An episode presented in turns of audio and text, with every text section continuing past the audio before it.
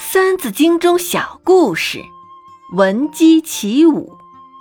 犬守夜，鸡司晨。狗不学，何为人？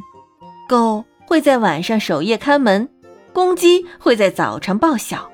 连我们的小动物们都能忠于职守。你们如果不读书学习，又怎么做一个知识渊博的大人呢？今天我们就来讲一个闻鸡起舞的故事。晋代的祖逖与刘琨感情深厚，晚上两个人睡在一张床上，纵论国家大事，常常谈到深夜。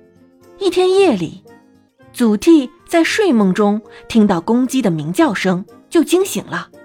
祖逖往窗外一看，东方还没有发白，但是祖逖没有继续睡觉，他把刘琨叫醒，说：“，咱们干脆以后听见鸡叫。”就起床练剑如何？刘坤非常赞同，于是两个人就在熹微的晨光下舞起剑来。春去冬来，寒来暑往，从不间断，功夫不负有心人。经过长期的刻苦学习和训练，他们终于成为能文能武的全才。后来，祖逖被封为镇西将军，实现了他报效国家的愿望。刘琨。做了都督，监管并冀幽三州的军事，充分发挥了他的文韬武略。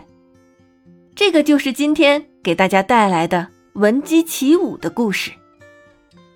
犬守夜，鸡司晨，苟不学，何为人？